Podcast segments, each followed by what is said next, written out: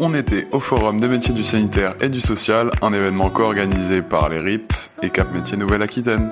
On écoute Bonjour, est-ce que vous pouvez vous présenter Bonjour, nous nous sommes l'appel médical, agence de travail auprès des personnels soignants et paramédicaux. Nous proposons des missions d'intérim, des CDD, des CDI dans les établissements de santé du secteur. Moi c'est Alizé, je travaille aussi avec Babette à l'appel médical. Donc moi je suis spécialisée plus dans l'intérim, sur le secteur hospitalier, mais effectivement on propose différentes offres dont l'apprentissage. Quels sont les métiers que vous proposez Nous proposons des missions pour les infirmiers, pour les aides-soignants, pour les AES, pour les éducateurs, les ASH, les moniteurs, les secrétaires médicales. Assistants dentaires. Oui. On a aussi tous les métiers du bloc, infirmiers de bloc.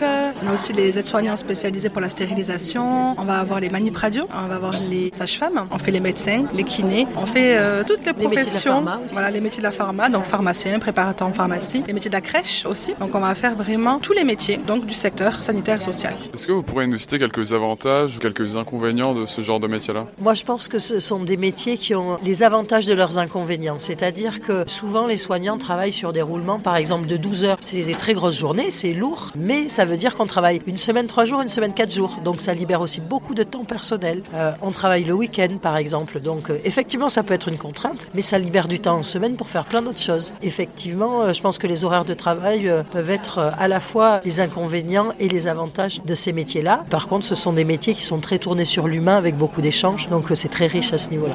Les avantages de l'intérim, c'est donc déjà d'avoir accès à toutes les missions, parce que nous, on est en charge de tous les établissements de santé de la Gironde. Donc, c'est de pouvoir avoir accès à toutes ces missions-là, de choisir en fait les missions que l'on veut. Donc, on met à jour son application. Donc, tout est dématérialisé chez nous. hein. Donc, on a une application pour nos intérimaires. Donc, ils peuvent mettre à jour les disponibilités, accepter, refuser des missions. Libre à eux hein, d'accepter ou de refuser des missions. On n'impose en aucun cas des missions pour euh, nos intérimaires et c'est eux qui gèrent leur planning. Donc, c'est cet avantage-là, c'est d'accepter, de refuser et de choisir fait les établissements où ils se sentent le mieux. Comment on accède à ces métiers-là par une formation diplômante. Donc il faut intégrer une école. On peut intégrer une école par le biais d'un concours en formation initiale où la majorité des écoles pour former les soignants de demain euh, sont financées par la région. Et puis on peut aussi euh, passer par la voie de l'apprentissage euh, où vous avez une alternance entreprise et cours pour apprendre le métier, avoir déjà une première expérience et se faire une idée des, des secteurs où vous avez envie de travailler.